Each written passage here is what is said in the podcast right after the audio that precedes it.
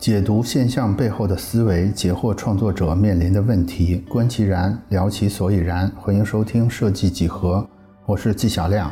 今天我们要聊的是神奇的视觉能力，以及以此为基础的神奇的设计。那大家知道，我们设计的工作就是和感觉打交道，而感觉中最为强大的，无疑就是视觉。所以会有设计师就是视觉工作者这种说法。我们的视觉器官主要是眼睛，经常被进化论的反对者拿来举例，来说明生物不可能是进化来的，是因为眼睛这个器官实在太过于精密了。用他们的话说，眼睛这个器官的存在就像在暴风中有无数个摩托车的零件随风飘舞，然后暴风结束之后，它们正好组成了一台崭新的摩托车。就是如此精密的器官，不太可能是自然发生的。我们呢，其实也不是生物学专业的。我个人其实也无意去站队进化论或者是神创论，但是眼睛这个奇妙的机制确实引发了我的好奇。所以，眼睛都有什么样的功能？这些功能都来自什么样的机制？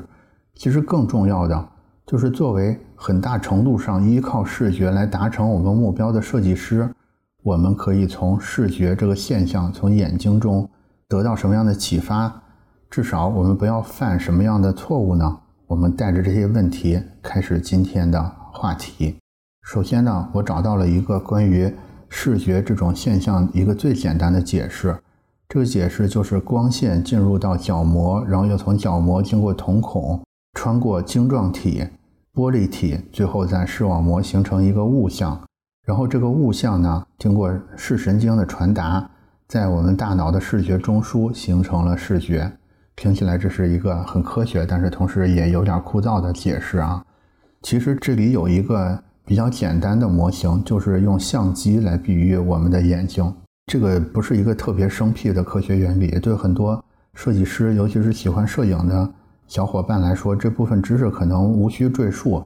但是为了照顾对这部分知识不太熟悉的听众呢，其实也为了便于我后面的解读。我还是花一点时间来快速回顾一下这个眼睛工作机制的科学原理是什么样的。我们还是用相机这个例子来做一个线索。首先和相机是一样的，我们眼睛去生效的核心原理也是小孔成像，也就是光线通过一个小孔或者是透镜进入到眼睛中，在我们的视网膜形成投影。这个其实是整个。视觉或者是眼睛能生效的最核心的一个原理，但是我们的视网膜呢，它其实并不像例子里的相机底片是一个那么死板的硬件。我们的视网膜其实是一个适应性很高的器官，它对光线和信息的感知不是均匀分布的。大家都知道，我们看所有东西的时候有一个体感，就是是有焦点区域和周边区域之分的。而且我们还有一个体感，假如说我们从一个特别明亮的地方进到一个黑暗的地方，或者从黑暗的地方到明亮地方的时候，会有一个短暂的失明。就是刚才这两个现象的形成呢，是来自于眼睛里两种不同的感光细胞，一种叫做视感细胞，一种叫做视锥细胞。其中百分之九十四都是视感细胞啊。视感细胞其实帮我们形成的视觉，就是我们那个视线里模糊的那个非焦点的那个部分。它没有足够的能力去捕捉这些清晰的细节内容，只能提供一种模模糊糊的和色彩比较少的图像给到大脑。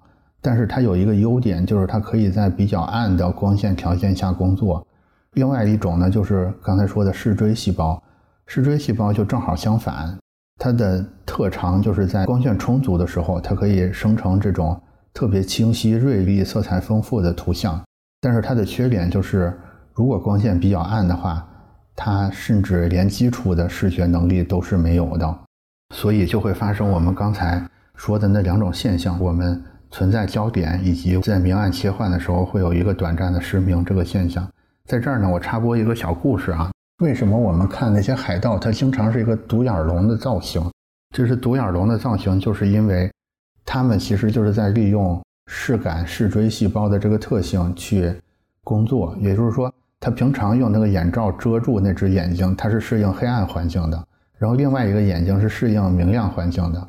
这样，比如说他从明亮的甲板进到灰暗的船舱的时候，他就把那个眼罩摘下来，因为那个眼睛一直在黑暗的环境里，所以他还是有一个对黑暗事物的辨别能力，就是海盗对这个生物特性的一个应用啊。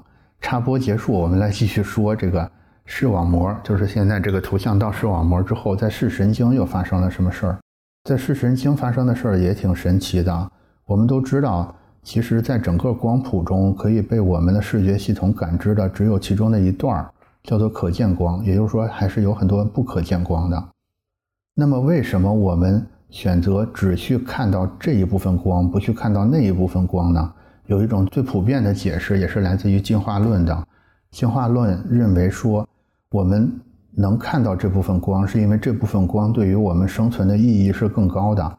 比如说，我们最敏感的黄色，这个黄色这个波长的光线，基本上只需要特别小的能量就能被我们捕捉到，是因为这些颜色，比如说黄色，它代表的是果子的颜色，是对我们人体来说最容易获得一个高能量食物，所以我们就优先更容易看到它。反而对我们生存意义不大的那些，我们就。更不容易看到，甚至是故意不去看它。经过了视神经的这一轮筛选之后呢，然后就到了大脑这儿了。大脑这儿又发生了一个神奇的现象啊！我们都有这种经验。假如说我们现在看着一团随机生成的污渍，我们盯着它看一段时间之后，它就会开始变成一个有意义的图形，比如说变成一个字母，比如说变成一个小动物。或者变成一个植物，反正就变成一个我们可以解释的物体。这个其实就是我们大脑的一种特殊的机制。我们的本能在不停地把抽象、难懂、毫无关联的东西，试图用大脑解释成存在因果关系，或者是排斥关系等等之类的一种新的可以被认知的东西。那我简单的科学原理部分呢，就回顾到这儿。我们看一下都发生了什么事儿啊？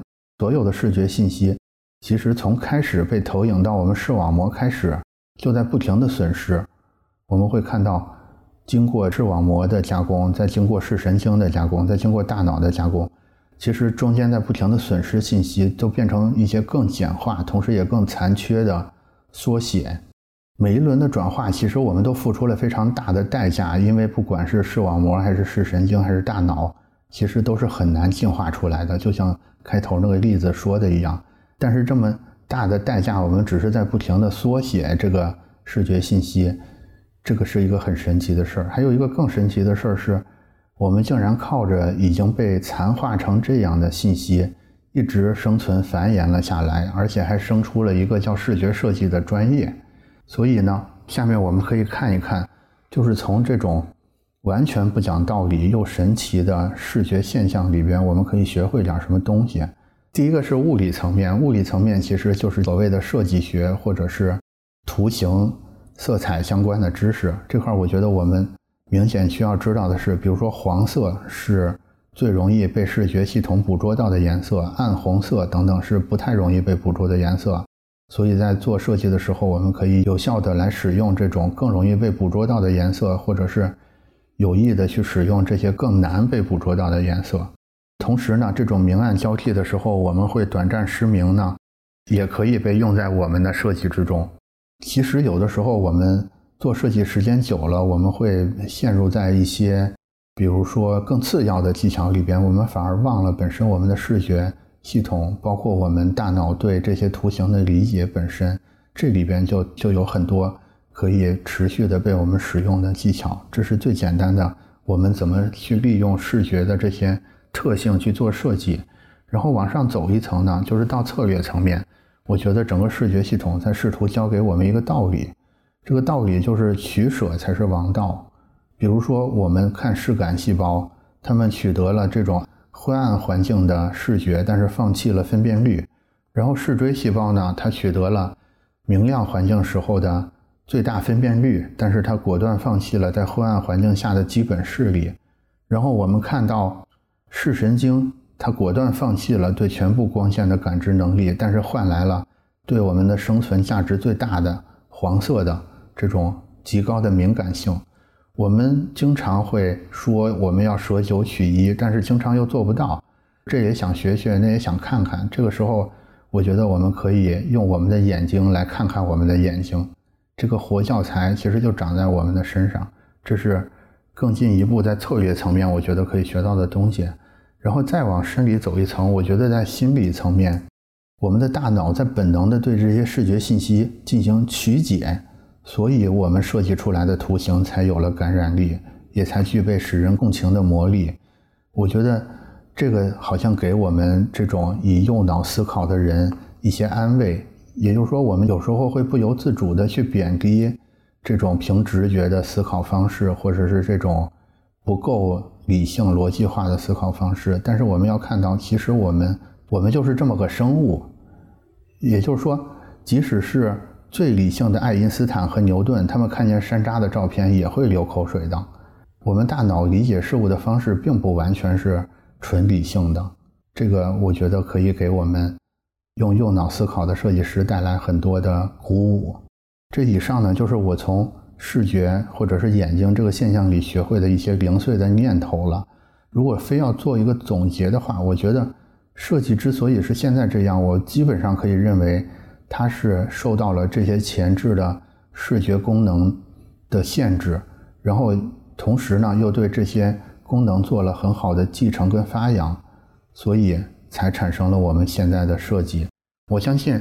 如果我们愿意花更多的时间去进一步挖掘这些视觉，包括我们这个认知的一些科学特征的话，一定会给我们设计带来更多很好的灵感。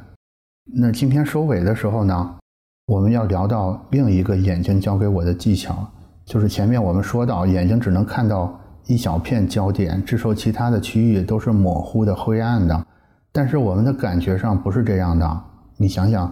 我们现在回忆一下，我们看东西的时候，我们真的感觉是看东西看不清楚吗？不是，我们的感觉上，我们看任何东西都是清楚的。